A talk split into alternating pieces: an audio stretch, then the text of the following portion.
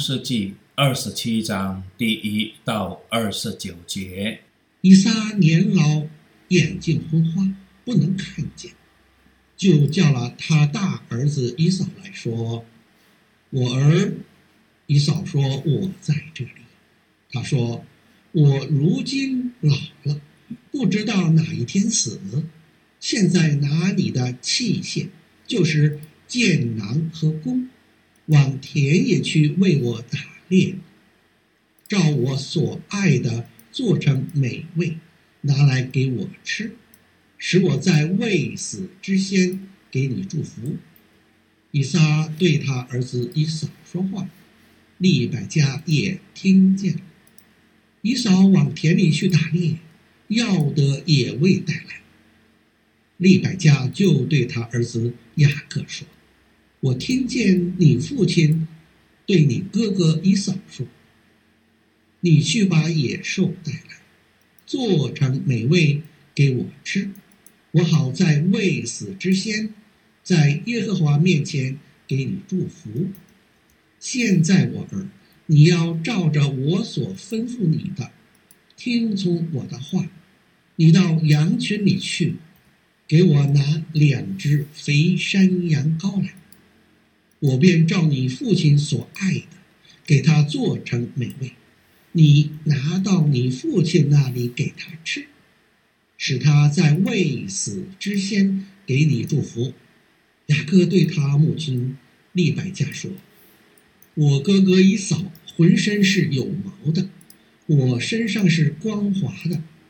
倘若我父亲摸着我，必以我为欺哄人的，我就招咒诅，不得祝福。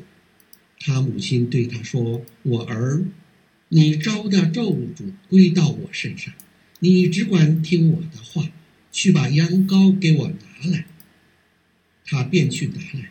交给他母亲，他母亲就照他父亲所爱的做成美味。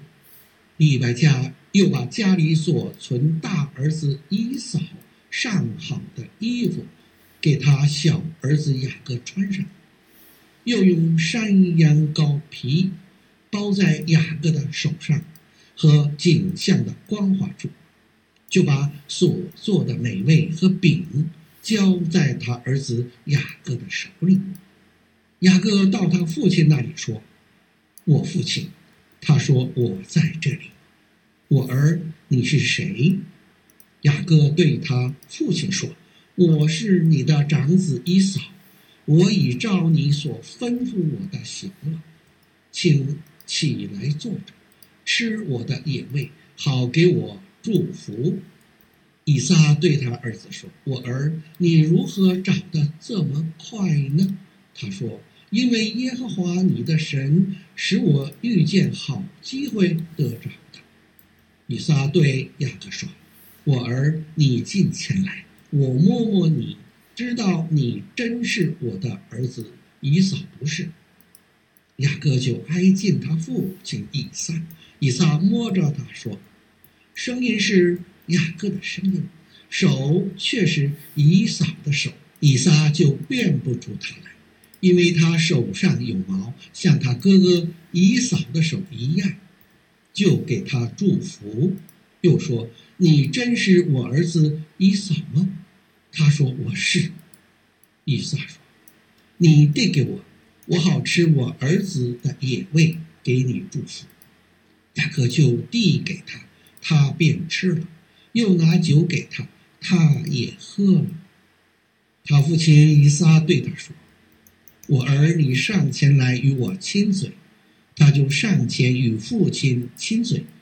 他父亲一闻他衣服上的香气，就给他祝福说：“我儿的香气，如同耶和华赐福之田地的香气一样。愿神赐你天上的甘露。”地上的肥土，并许多五谷新酒，愿多民侍奉你，多国跪拜你。愿你做你弟兄的主，你母亲的儿子向你跪拜。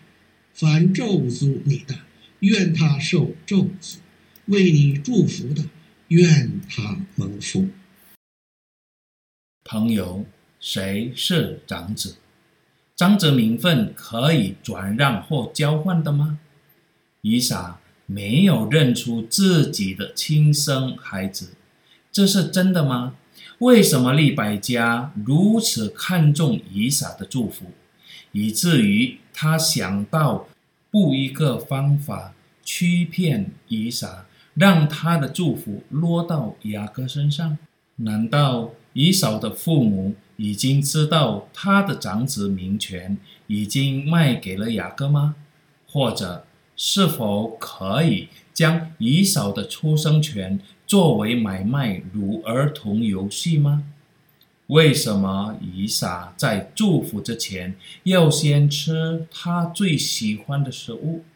一切的福气都赐给了雅各，而以扫得了负面的祝福。在这两个男儿子的生活中，以扫似乎更加成功。他的生活应该比雅各好得多嘛？当这两个儿子还在他们母亲的子宫中，神告诉了利百加，小儿子将成为大儿子的主人。在神确定选择之前，神的选择是绝对的，不可转让。要实现神允许的营运，就该有完全的信心、顺服和忍耐。雅各可能从他的母亲那里得知他将成为哥哥的主人，因此他想出了一种方法来获得以扫的出生权。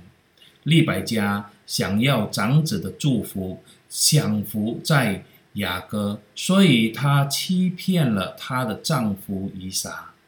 朋友，神不需要我们的帮助来履行他的诺言，但是他需要我们的合作，这是在等待时间并使用神的方式。因为神的时间不是我们的时间，神的方式不是我们的方式。